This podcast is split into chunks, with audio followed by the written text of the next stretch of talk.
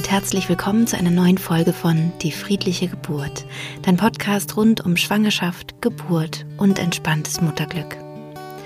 Mein Name ist Christine Graf, ich bin selbst Mama von drei Kindern und ich bereite Frauen und Paare positiv auf ihre Geburten vor. Ich gebe regelmäßig Seminare in Berlin und ab und zu auch mal in Bayern. In diesem Monat ist ziemlich viel los. Da gebe ich sowohl ein Seminar in Berlin als auch in Bayern.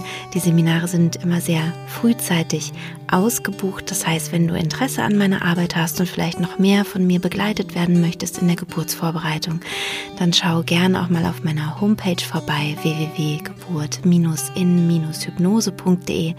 Da findest du ganz viele Informationen und kannst dich dann auch, wenn du vielleicht noch in der Frühschwangerschaft bist, schon für ein Seminar anmelden, falls du Lust dazu hast. Wenn du schon weiter fortgeschritten bist in deiner Schwangerschaft, mich vielleicht sogar sehr spät entdeckt hast, dann mach dir bitte auch da keine Sorgen. Es gibt einen Online-Kurs, wo du die ganzen Inhalte meiner Methode genauso gut lernen kannst wie im Live-Seminar. Die Ergebnisse in den Geburtsberichten sind tatsächlich identisch, also sind genau gleich gut. Von daher kann ich auch den Online-Kurs wärmstens empfehlen. Ich kriege sehr häufig ähm, Nachfragen, wie es denn ist, wenn man kurz vor dem errechneten Termin steht und ähm, aber eigentlich super gerne noch was machen möchte. Und da ziehe ich gerne einen Vergleich. Und zwar stell dir vor, du weißt, dass du einen Marathon laufen musst. Und du hast die Möglichkeit, ein Buch über den Marathon zu lesen. Das wäre jetzt in, in meinem Fall sozusagen der Podcast. Oder du trainierst für den, für den Marathon. Und wenn man dann fragen würde, na ja, der Marathon ist ja jetzt in einer Woche oder in zwei Wochen oder in drei Wochen, ähm, würdest du dann trainieren oder würdest du es nicht machen? Und meine Empfehlung ist daher total klar, auch vor der Geburt, unbedingt trainieren, also wirklich trainieren, in die Tiefenentspannung zu kommen. Falls dies die allererste Podcast-Folge ist, die du von mir hörst, dann sind das jetzt vielleicht alles so rätselhafte Sachen, die ich erzähle. Dann hör gerne in die allerersten Folgen rein, dann ähm, verstehst du ein bisschen, warum es wichtig ist, in die Tiefenentspannung zu gehen bei der Geburt und wie das auch gelingen kann. Und ich freue mich natürlich sehr, wenn ich dich da begleiten darf. Wenn du aber sagst, du möchtest es irgendwie auf eine andere Weise lernen und üben, ist das ja auch total okay. Aber nicht zu üben, finde ich tatsächlich wie bei einem Marathon ähm, schwierig. Also man kann dann Glück haben und es irgendwie schaffen, weil man eh das ganz gut kann, vielleicht ähm, eh ganz gut trainiert ist oder, oder einfach so eine Begabung hat. Aber ja, ich finde, ein wirklich gutes mentales Training vor der Geburt kann einfach ganz, ganz, ganz viel verändern, bis zu alles verändern ähm, für die Geburt selbst. Wie gesagt, es gibt da ganz viele unterschiedliche Möglichkeiten, wie man sich vorbereiten kann. Ähm, ich möchte nur einfach nochmal ermutigen, selbst wenn du spät erst auf den äh, Podcast gestoßen bist, auf diese Arbeit gestoßen bist, es gibt auch ein paar Tage vor der Geburt noch die Möglichkeit, ähm, sich vorzubereiten und noch einen großen Unterschied zu machen für die Geburt selbst. Wenn du finanzielle Sorgen hast und du sagst, oh, du würdest es wahnsinnig gern machen, aber du kannst es dir einfach nicht leisten, dann schreib mir bitte einfach eine E-Mail und dann finden wir ganz sicher eine für dich passende Lösung. So, nun soll es aber losgehen mit dieser Folge. Es soll um das zweite Geschwisterkind gehen, um das Zweitgeborene. Ich selbst bin auch eine Zweitgeborene, von daher ähm, spreche ich da auch ein bisschen aus eigener Erfahrung und ich wünsche dir jetzt ganz viel Freude mit dieser Podcast-Folge.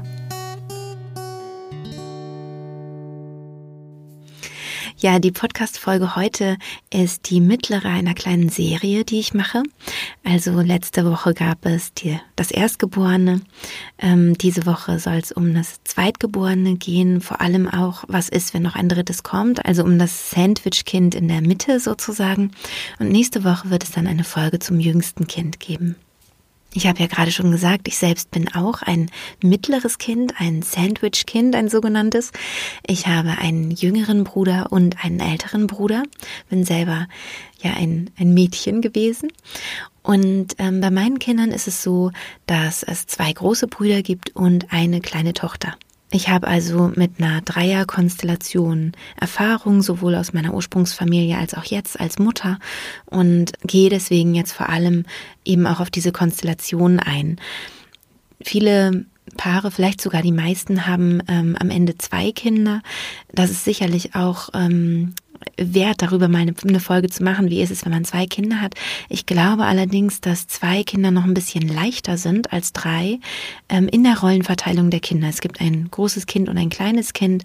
Ich glaube, die Rolle dann als zweites und auch kleinstes Kind zu finden, ist etwas leichter, als wenn dann noch mal ein kleineres Kind dazukommt. Man also wirklich so in der Mitte hängt und weder groß noch klein ist oder eben wirklich beides ist groß und klein.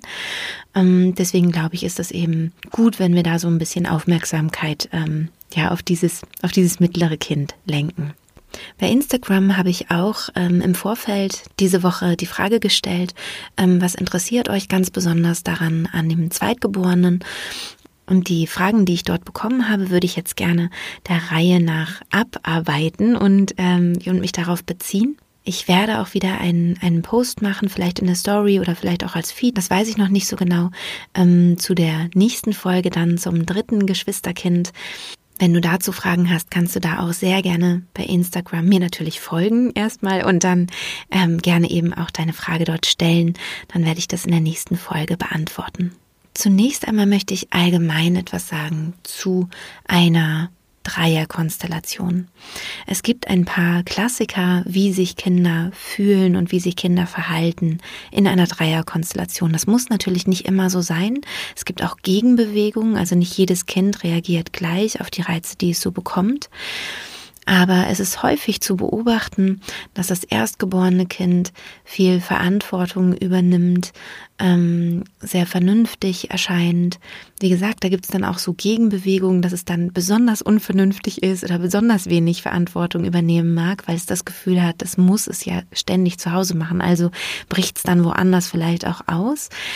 Mm, aber das ist sozusagen die, die Rolle, in, in dem sich das Kind sozusagen einfindet oder das Gefühl hat, es muss sich darin einfinden, also immer schon das Große zu sein. Und da spielt es eigentlich nicht so die Rolle, wie jung das jüngere Geschwisterkind ist, sondern die Rollenverteilung, man ist das größte Kind, älteste Kind mm, und sollte schon etwas weiter sein als das andere, ist eigentlich immer gegeben.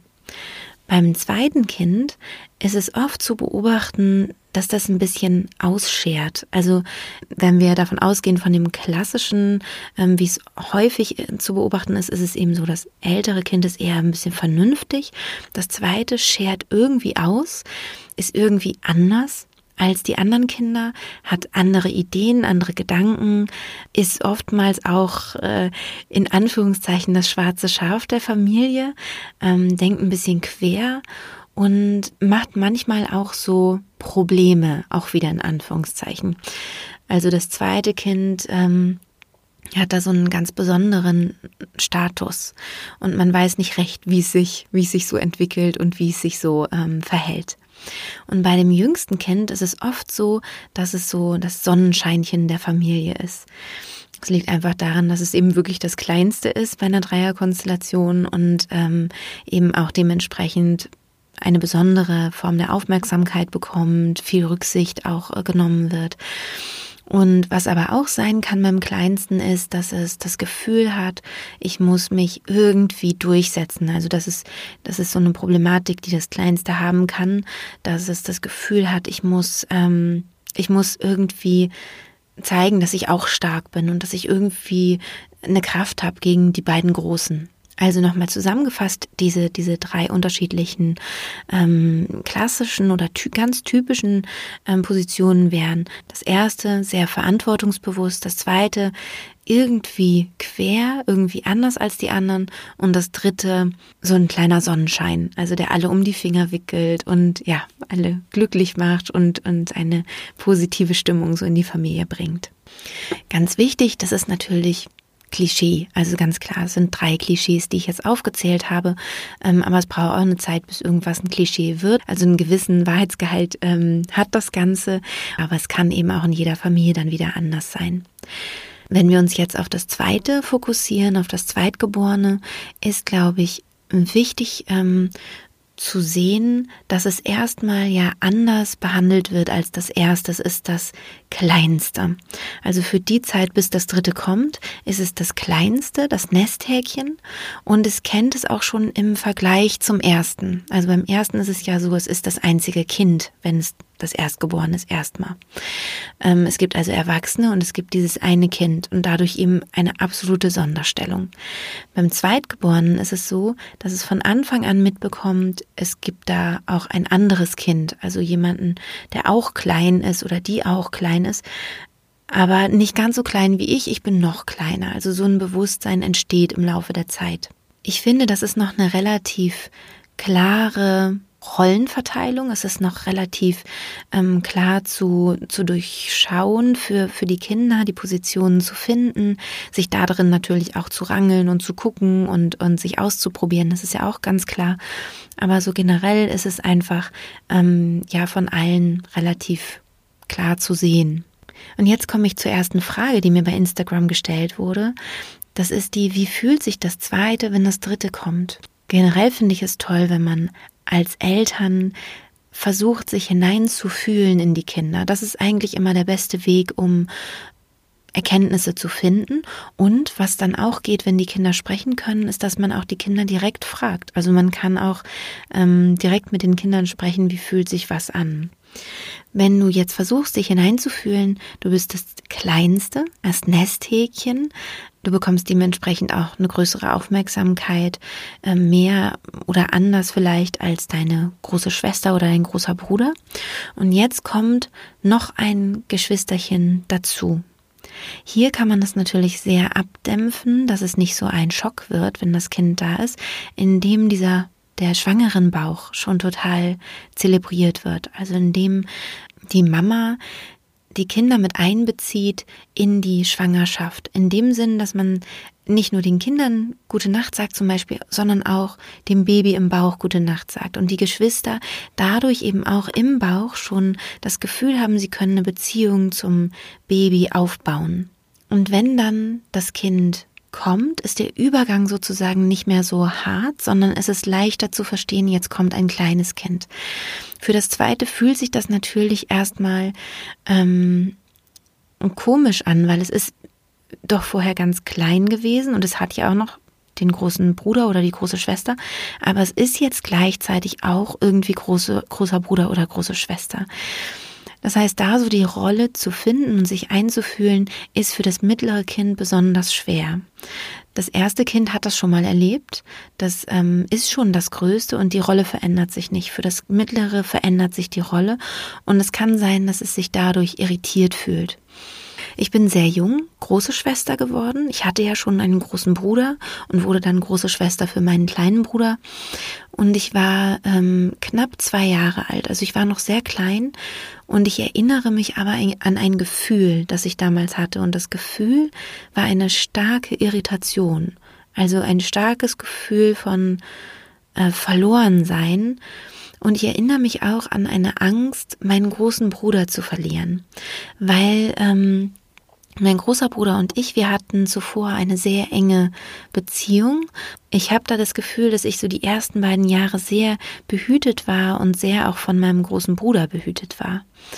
Ähm, und wir waren so ein ganz enges äh, Geschwisterteam. Das ist mein Gefühl. Ich müsste eigentlich mal meine Mutter fragen, ob das so stimmt, aber so in meinem Gefühl war das sehr eng. Und plötzlich gab es eben diesen kleinen Bruder und ich hatte das Gefühl vom großen Bruder, als hätte er geswitcht, also als hätte er die Position, ähm, also als hätte er die, die Verbindung mit mir so ein bisschen gelöst, um großer Bruder zu sein für das kleinste Kind. Mm, wie realistisch das jetzt alles ist, also wie, ähm, wie genau ich mich wirklich erinnere, weiß ich nicht, aber es kommt mir auch so vor, als wäre das eine logische Konsequenz.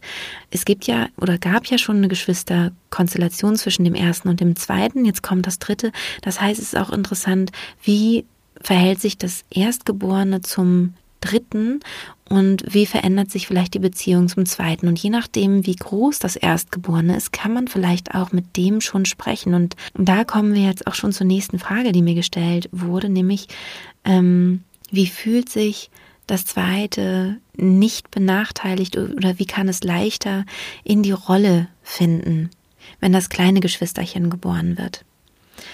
Und wie ich gerade schon gesagt habe, ich glaube, es ist ganz toll, wenn man in der Schwangerschaft schon ganz viel macht, selbst wenn man den Bauch noch nicht sieht, dass man das immer mit integriert. Der Bauch wird ja wachsen und ähm, man kann auch sagen, naja, du kannst dein Geschwisterchen noch nicht sehen, aber es ist ja schon da und kann dich schon hören. Und das ist jetzt ganz, ganz, ganz, ganz Ewigkeiten unsichtbar, also ganz lange unsichtbar. Und ähm, dass es aber schon so ein, so ein Teil der Familie wird, ohne dass es zu viel wird, weil die Kinder sonst vielleicht auch genervt sein könnten, weil man sieht immer noch nicht das Kleine und man kann immer noch nicht, mhm. also man sollte es auch nicht übertreiben, aber schon so, dass man gerade auch wenn der Bauch dann größer wird, wenn das Kind sich bewegt im Bauch, ähm, dass man schaut, dass da sich schon so eine Konstellation ein bisschen herausbildet. Und vielleicht kann man auch mit dem Erstgeborenen schon darüber sprechen. Wie fühlst du dich, wenn du jetzt noch ein äh, Geschwisterchen bekommst? Dann kannst du vielleicht auch seine Ängste sagen. Ich habe Angst, dass du dann nicht mehr so viel Zeit für mich hast oder irgendwie sowas. Dann kann man darüber sprechen, kann sagen, hey, vielleicht können wir ja was zusammen machen. Hast du vielleicht eine Idee? Es kommt natürlich darauf an, wenn das Erstgeborene jetzt auch erst drei ist, dann ist das ein bisschen begrenzt, aber auch da kann man schon das Kind mit ins Boot holen und das würde ich eh immer empfehlen. Und das Zweitgeborene, ähm, mit dem kann man das natürlich genauso machen. Genau, und für das Erstgeborene wollte ich noch sagen, ähm, auch in Bezug auf das Zweitgeborene, dass man sagt, du, ich habe das Gefühl, mit deiner Schwester oder deinem Bruder ist gerade so und so. Ähm, zum Beispiel sagen wir mal, ihr habt euch total lieb und ihr seid ganz eng und ich habe ein bisschen Sorge, wenn das nächste Baby kommt, dass ähm, du dann vielleicht gar nicht mehr so mit deiner Schwester oder deinem Bruder spielst. Sowas könnte ja zum Beispiel sein. Dann kann man das schon vorher so ein bisschen ähm, abfedern. Oder wenn das dritte da ist, dass man dann eben sagt, hey, spielt doch auch mal zu zweit oder so. Ich habe bei meinen drei Kindern die Erfahrung gemacht, dass es diese Problematik gar nicht gab. Ähm, meine beiden Jungs sind zwei Jahre auseinander und meine Tochter ist dann mit vier Jahren Abstand geboren. Und so ein Baby ist halt auch echt langweilig, also für die Kinder. Ähm, zwischendurch mal ganz interessant, so zum Kuscheln und so. Aber ansonsten halt eher langweilig. Das heißt, es wird wahrscheinlich auch so sein, dass erstes und zweites Kind sich stark aneinander orientieren und miteinander spielen, ähm, weil mit dem dritten noch nicht so viel anzufangen ist. Also, aber da einfach so ein bisschen so ein Bewusstsein haben, wie ist die Konstellation. Und ich habe jetzt zwei Beispiele genannt genannt, also einmal aus meiner Kindheit. Und jetzt habe ich noch das andere Beispiel genannt, wie ist es denn, wie kann es eben auch laufen, ne? dass die beiden Großen sich halt total verbünden und zusammen sind. Und dann ist das dritte so ein bisschen ähm, nicht außen vor, aber erstmal vielleicht schon, wenn es halt geboren ist und noch nicht so viel kann. Schau also auf jeden Fall, wie fühlt es sich für dich, in deiner Familie mit der Konstellation an? Weil das sind jetzt zwei Beispiele von wahrscheinlich ähm, 20 möglichen äh, Kombinationen oder noch viel mehr, wie sich Kinder fühlen können. Ganz wichtig ist auch, wer ist die Bezugsperson vom erstgeborenen Kind, wer ist die Bezugsperson vom zweitgeborenen Kind. Das muss nicht immer die Mutter sein. Manchmal ist es auch der Vater. Also bei mir ist es so gewesen, dass der Papa meiner Kinder die Bezugsperson war von meinem Erstgeborenen. Und dadurch war natürlich die Geburt des Zweiten sehr viel einfacher zu handeln für den Ersten, weil er einfach wahnsinnig viel mit seinem Papa unternommen hat und das eigentlich dann eher genossen hat. Und er hat sich auch wahnsinnig gefreut über sein Brüderchen und ich war halt dann eben mit dem Neugeborenen. Wenn die Mama die Bezugsperson ist, dann wird das alles sozusagen ein bisschen komplexer.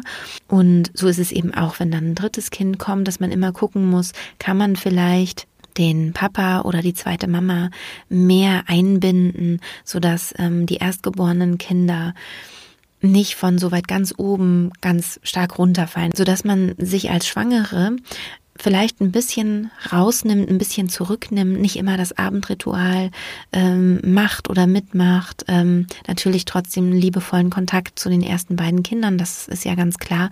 Aber so viel wie möglich vielleicht auch abgibt an den Partner oder die Partnerin. Das fände ich halt auch nochmal, dass es ein guter, ähm, eine gute Möglichkeit sein kann, wenn ein neues Kind in die Familie kommt, dass dann einfach das Wochenbett nicht so ein Schock wird, weil da wirst du als als Mutter sehr auf das Neugeborene einfach gepolt sein und auch sehr wenig Zeit haben für das Erstgeborene oder die Erstgeborenen. Das heißt, ähm, das vielleicht schon vorher so ein bisschen in die Wege leiten, das ist auf jeden Fall sinnvoll, denke ich. Was ist jetzt aber, wenn eins der Kinder in irgendeiner Weise durchdreht. Also wenn du merken solltest, dass ähm, zum Beispiel das zweite Kind aggressiv wird, ähm, sich ganz fürchterlich streitet mit dem, mit dem erstgeborenen Kind oder vielleicht auch sogar Aggressionen gegen das Baby entwickelt oder gegen dich als Mama oder gegen den Papa oder was auch immer. Also sich irgendwie komisch verhält. Das muss auch nicht immer das Mittlere sein, aber wie, wie gehst du dann damit um? Generell ist meine Empfehlung, wenn du merkst, ein Kind verhält sich auffällig, dass du dem Kind all deine Aufmerksamkeit gibst beziehungsweise so viel Aufmerksamkeit, wie du geben kannst, weil du ja eben die anderen Kinder auch noch hast.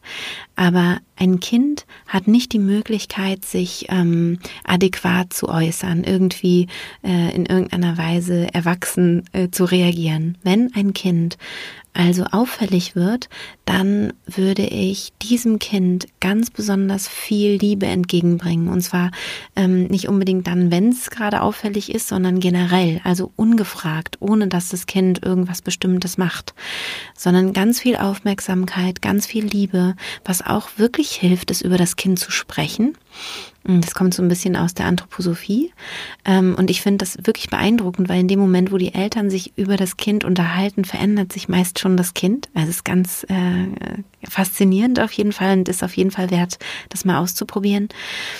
Und wenn es jetzt zum Beispiel das zweite ist, da habe ich eine Mail bekommen heute, ähm, dass das zweite Kind eben so auffällig ähm, wird und, und, und leidet und man das auch merkt und, und auch Mitleid hat mit dem Mittleren, weil man merkt, ähm, es kommt irgendwie nicht in dieser neuen Rolle gut an und streitet sich immer mit dem Erstgeborenen, obwohl die vorher eine enge Beziehung hatten, dann würde ich auch mal mit dem Erstgeborenen sprechen diese Gespräche sind so viel wert und zwar ohne, dass das Mittlere dabei ist, dass man sich wirklich Zeit nimmt fürs Erste und sagt, du, ich glaube, da gibt es gerade ganz viel Not und ganz viel Angst, dass du das Mittlere halt nicht mehr so lieb hast, dass es jetzt nicht mehr dein kleiner Bruder, deine kleine Schwester ist, ähm, weil es gibt ja jetzt ein anderes Kind. Also diese, dieser Verlust der Position, also dass man da ein Verständnis hervor, hervorlockt beim, beim Erstgeborenen und dass man dann eben auf der anderen Seite auch schaut, dass man selber ganz viel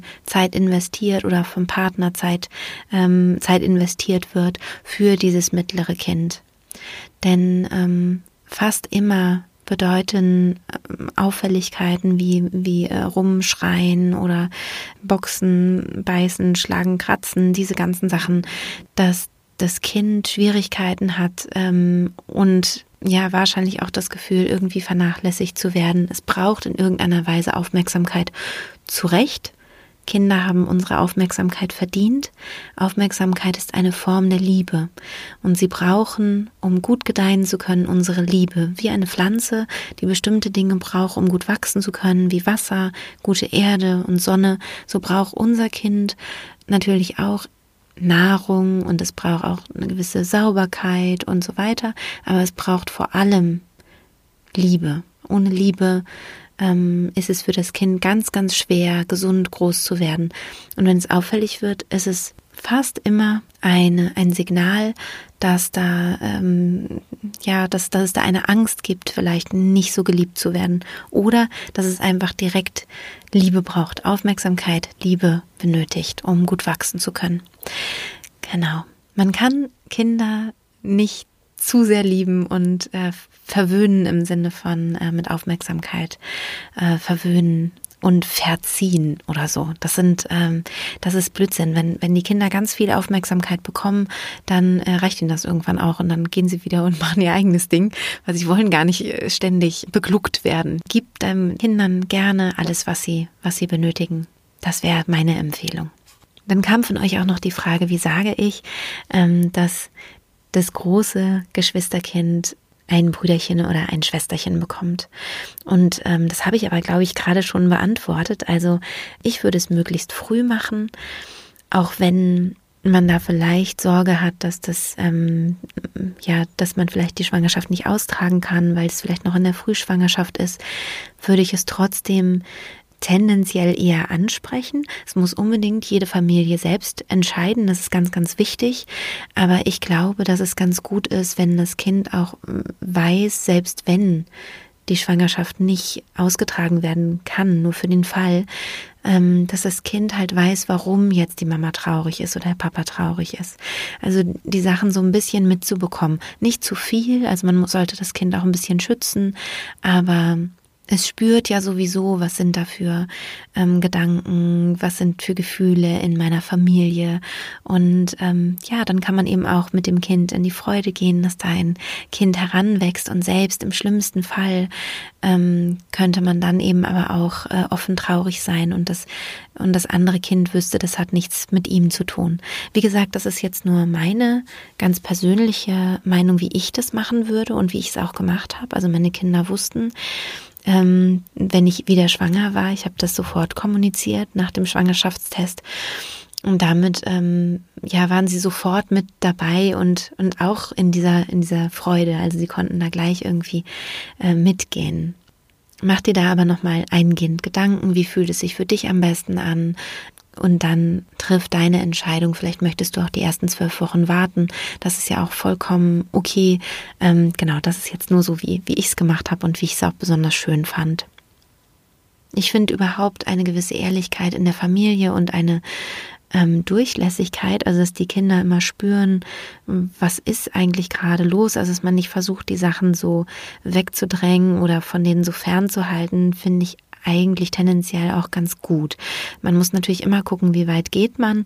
Ähm, wenn sich zum Beispiel auch ein Paar viel streitet oder irgendwie sowas, würde ich dann schon auch schauen, wie, wie kann man das irgendwie vielleicht besser lösen. Mache ich sicherlich oder ganz, ganz bestimmt auch noch eine Podcast-Folge dazu. Aber dass man generell irgendwie zeigt, ja, ich habe mich hier jetzt, wir haben uns gestritten, das hast du vielleicht gehört, aber ähm, wir haben uns auch wieder vertragen, ist alles gut, ist überhaupt nicht schlimm, wenn man sich streitet. Du streitest dich ja vielleicht auch manchmal mit deinen Kumpels oder so, dass man irgendwie sowas vielleicht mitgibt. Und genauso eben auch, ähm, ja, wenn, wenn man eben schwanger ist, dass man die Freude teilt und, und wenn man dann eben möglicherweise ein Kind verlieren sollte, dass man auch dann auch das teilt und sagt, man ist jetzt traurig, aber das äh, Geschwisterkind ist jetzt im Himmel oder findet dann eben da eine schöne, ähm, eine schöne Form, dass dann eben das Geschwisterchen auch was, auch was weiß. Denn Langer Rede, kurzer Sinn. Ich glaube, spüren tun die Kinder sowieso sehr, sehr viel. Diese ganzen zwischenmenschlichen Töne, ähm, die Emotionen, die wir so haben. Und ja, wenn es dann weiß, was es da fühlt, ist es sicher ein bisschen leichter, als wenn es gar nicht weiß, ähm, worum es geht.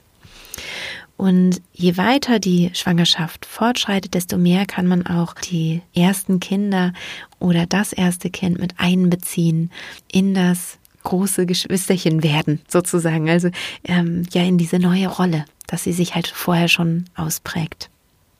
Und dann, das habe ich ja in der letzten Folge auch schon gesagt, die Sachen, die bleiben, ähm, dass man eben guckt, dass man das Gefühl vermittelt, wir bekommen in unserer Familie ein weiteres Kind. Und wenn dann ein Geschwisterkind irgendwas helfen möchte, weil das möchten sie eigentlich fast immer, also irgendeinen Waschlappen vielleicht bringen oder irgendwas, äh, einen Strumpf anziehen oder was auch immer, dass man halt ähm, guckt, dass man ein paar Sachen auch wirklich gemeinsam macht, dass man ähm, sich gemeinsam, wenn das Geschwisterkind das möchte, um das kleine Kind kümmert. Dann ist es fast wie so ein Spiel für das Geschwisterkind, für das Große. Genau. Dann kam die Frage von euch, ähm, wie fühlt sich das zweite Kind nicht benachteiligt? Und ich glaube, ähm, es hilft, dass man immer so ein bisschen äh, den Fokus darauf hat. Da komme ich fast jetzt auch schon zu, äh, zu einem, einer weiteren Frage, die gestellt wurde, nämlich ähm, spielt die eigene Position, also wie ich selber in meiner Ursprungsfamilie ähm, war, eine Rolle für das, wie später wie ich mich später verhalte gegenüber meinen Kindern. Und bei mir muss ich sagen, ähm, da gibt es tatsächlich was, was ich spüre. Also ich merke zum Beispiel, dass der zweite, mein, mein äh, jüngerer Sohn, dass der schnell mal hinten überfällt. Also dass ich, ähm, ich habe bestimmte Sachen, die ich mit dem Großen mache, weil der halt groß ist. Ich habe bestimmte Sachen, die ich mit der Kleinen mache, weil die halt klein ist. Und das Mittlere, das passiert schnell, dass es wegfällt, weil es eben auch für uns Erwachsene weder groß noch klein ist. Es ist irgendwie in der Mitte und auch für uns nicht so leicht zu fassen. Weil ich aber selbst ein mittleres Kind war oder bin, ja immer noch, ähm, dadurch habe ich den Fokus ganz stark darauf, das nicht zu vergessen. Und ähm, dadurch achte ich darauf, dass ich bestimmte Rituale wirklich auch nur mit meinem Mittleren habe. Aber es ist sowas, wo ich sage, okay, ähm, ich gucke, dass es vom, von der Aufmerksamkeit einigermaßen gerecht verteilt ist. Diese Gerechtigkeit ist super, super wichtig. Also wenn man mehrere äh, Kinder hat, ist es sehr, sehr wichtig, dass du darauf achtest, dass sich jeder gerecht behandelt fühlt. Und das ist gar nicht so leicht. Bei drei Kindern, die unterschiedliche Altersstufen haben, ist es nicht immer leicht. Und da gibt es immer wieder Konfliktpotenzial. Das ist auch bei mir so. Und ich äh, bemühe mich aber wirklich da sehr gerecht zu sein und ich spiele das nicht unter den Teppich. Also wenn jemand sagt, das ist ungerecht, weil, hm, hm, hm, dann gibt es immer eine Diskussion und dann wird es immer ausge, ähm, halten sozusagen und auch ausdiskutiert. Das heißt, ich überlege dann wirklich, ähm, gibt es was, stimmt, dass das ungerecht ist. Es kann dann auch sein, dass ich sage, nee, du, wir machen es trotzdem jetzt so, aber ich überlege mir was. Ja, wenn es zum Beispiel eine stressige Situation gibt, dann sage ich ihm zum Beispiel zum Zweiten, ich überlege mir da was. Ähm, ich habe ihn nicht auch mal gefragt, irgendwie ist das für dich ähm, ungerecht, weil ich gemerkt habe, ich sage ihm immer viel kürzer gute Nacht als den anderen beiden. Und dann bin ich selbst drauf gekommen, dass ich so dachte, das geht irgendwie nicht, muss da mir was überlegen. Und dann haben wir halt gemeinsam überlegt, was könnte das denn sein und sind dann auf diese Lösung gekommen.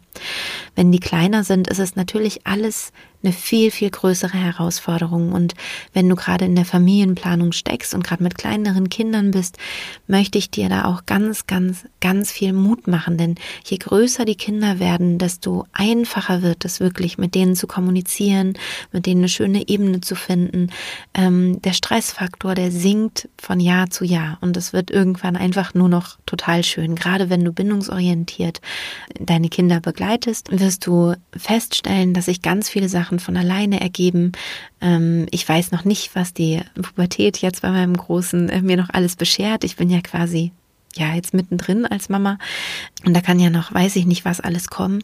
Aber was ich jetzt gerade beobachte, ist, dass wir eine super tolle, stabile Beziehung haben, und das äh, zahlt sich jetzt aus. Also das heißt, mein Kind muss nicht jetzt unglaublich rebellieren und, und den eigenen Weg gehen und irgendwas, weil es halt schon immer auch den eigenen Weg gehen konnte, in dem Rahmen, der sicher war und der für mich okay war. Also wo, wo das Kind nicht meine Grenzen überschritten hat. Ich mache aber auf jeden Fall auch noch mal eine Folge zu Pubertät. Also um nochmal auf die Frage zurückzukommen, ja, die eigene Position, in der wir waren, in unserer Kindheit, die hat sicherlich auch eine Auswirkung darauf, ähm, wo unser Fokus liegt bei unseren Kindern. Bei mir ist es so, dass ich selber die erste und die letzte Position, die erste und die dritte Position bei meinen Kindern ähm, ganz leicht greifen kann und die mittlere, obwohl ich selber mittleres Kind war, weniger. Aber ich habe halt total im Kopf, dass es eine schwierige Position ist. Ja, und das hilft sicherlich ähm, ganz stark, dass mein kleiner Sohn, mein mittleres Kind nicht äh, zu kurz kommt letztendlich.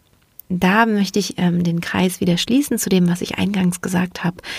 Es ist auf jeden Fall wichtig, die ganz individuelle Situation zu sehen und zu unterstützen, die Kinder zu fördern in ihrer Einzigartigkeit und je mehr Kinder man hat und je kleiner die Kinder sind, desto anstrengender ist es natürlich im Alltag. Fehler sind absolut normal, auch das möchte ich gerne nochmal betonen, damit es nicht alles nach eitel Sonnenschein aussieht, sondern wir haben auch wirklich Konflikte gehabt und ähm, ja, wenn, wenn dann eben auch noch der Stress dazu kommt, die Übermüdung dazu kommt, man ist einfach glaube ich, da nicht in der Lage, immer alles ideal zu machen. Und darum geht es auch gar nicht. Es geht nur darum, ein bisschen die Aufmerksamkeit auf alle zu verteilen.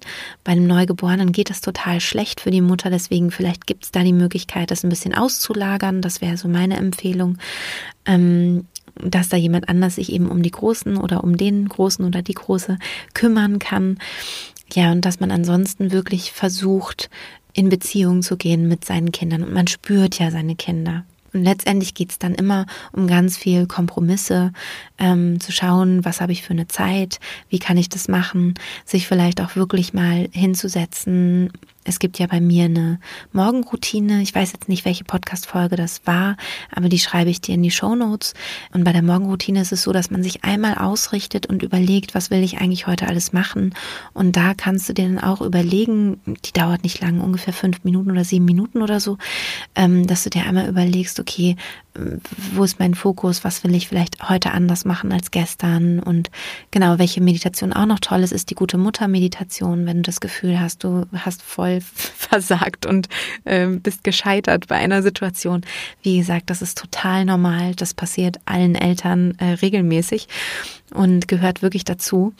Ähm, aber dann kannst du eben auch diese Meditation hören, um einfach mal deine Schuldgefühle loszuwerden und um dann eben auch konstruktiv zu überlegen, wie mache ich es beim nächsten Mal besser oder wie kann ich das irgendwie für meine Kinder ähm, besser regulieren. Das Tolle ist, was ich immer wieder beobachte, Kinder sind überhaupt nicht nachtragend und ähm, die verzeihen alles Mögliche und ähm, haben Verständnis für alles Mögliche, wenn du in Beziehung bist und wenn du vor allem liebevoll bist, wenn du zeigst, dass du deine Kinder liebst. Und ja, ich merke schon, das wird so ein Endloswurm, äh, weil ein Gedanke folgt dem nächsten gerade. Es kann sein, dass du nach der Geburt nicht sofort Liebe für dein Kind empfindest. Das ist auch normal, dass die Liebe erst wächst und dass es da ähm, vielleicht Schwierigkeiten und Startschwierigkeiten gibt. Falls das bei dir so sein sollte oder gewesen sein sollte, mach dir auch da keine Sorgen. Die kommt auf jeden Fall. Vielleicht hattest du zum Beispiel eine schwere Geburt. Ähm, guck, dass du das aufarbeitest, damit du einen guten, ähm, einen guten Start hast, auch emotional für dein Kind. Ja, und das war's mit dieser Folge. Ich werde zu dieser Folge auch wieder bei Instagram einen Post machen. Freue mich riesig über deine Fragen, Anmerkungen zur Folge. Hat sie dir gefallen? Ähm, waren da spannende Sachen für dich drin? Ja, was wünschst du dir vielleicht auch für Podcast-Folgen? Hast du irgendwas, was dir auf der Seele liegt? Ähm, ich kriege regelmäßig Wünsche von euch geschickt. Die schreibe ich mir alle auf in einer Liste und ähm, habe da auch wirklich schon eine lange Liste zusammen. Also ähm, mir fehlt, fehlen gerade nicht Themen, aber ähm, ja, dein Thema kann gerne auch mit auf die Liste. Und wenn ich das Gefühl habe, das passt gerade super, dann, ja, dann mache ich da auch gerne zeitnah sogar eine Podcast-Folge dazu. Wenn du Lust hast, mich kennenzulernen, persönlich, einfach mal zu treffen, zu gucken, wie ist die denn so, die Christine, ähm, gibt es am 7.9. die Möglichkeit in Kreuzberg. Da bin ich auf einem Event, ähm, werde dort einen Vortrag halten. Und zwar ist dieses Event von 10 bis 18 Uhr, das heißt Wir für dich. Da haben sich verschiedene Anbieterinnen für ähm, ja rund um, um Schwangerschaft, Geburt und Mutterschaft zusammengeschlossen. Das wird im Naturheilzentrum Pamina in Kreuzberg sein und ich freue mich natürlich total, wenn wir uns da vielleicht begegnen und auch einfach mal ein bisschen quatschen können. Du vielleicht auch den Vortrag hören magst. Ich weiß noch nicht, wann, um welche Uhrzeit ich den Vortrag machen werde, aber ich werde wahrscheinlich tatsächlich von 10 bis 18 Uhr irgendwie auf diesem Event äh, anzutreffen sein. Also am 7. September 10 bis 18 Uhr im Naturheilzentrum Pamina in Kreuzberg. Und wenn du immer wissen möchtest, was gerade bei mir los ist, wenn du ähm, Fragen an mich hast oder auch wissen möchtest, welche Podcast-Folge ist geplant, vielleicht hast du da ganz explizit Fragen zu, dann folg mir gerne auf Instagram. Da ähm, bin ich ganz aktiv und dann bist du immer bestens informiert. Es gibt auch eine Neuigkeit bei mir äh, im Team. Also es ist so, dass, dass ich mich ein bisschen erweitere. Und ähm, ja, das habe ich auch auf Instagram schon so ein bisschen angekündigt. Und wenn du Fragen an eine Hebamme hast, kannst du die auch sehr, sehr gerne stellen. Schreib mir dafür einfach eine Nachricht auf Instagram oder schreib mir deine Frage an christine.geburt-in-hypnose.de. Ich werde dazu ein Instagram-Video machen zum Thema Fragen an eine Hebamme. Und ich werde dann auch äh, jemanden vorstellen, mit der ich ganz eng zusammenarbeite. Ich bin sehr, sehr froh über diese Zusammenarbeit. Ja, und äh, bin schon gespannt, wie die Reaktionen darauf sein werden und freue mich auf jeden Fall sehr, wenn du mit mir ins Gespräch kommst, so oder so. Jetzt wünsche ich dir alles Liebe und bis bald, deine Christine.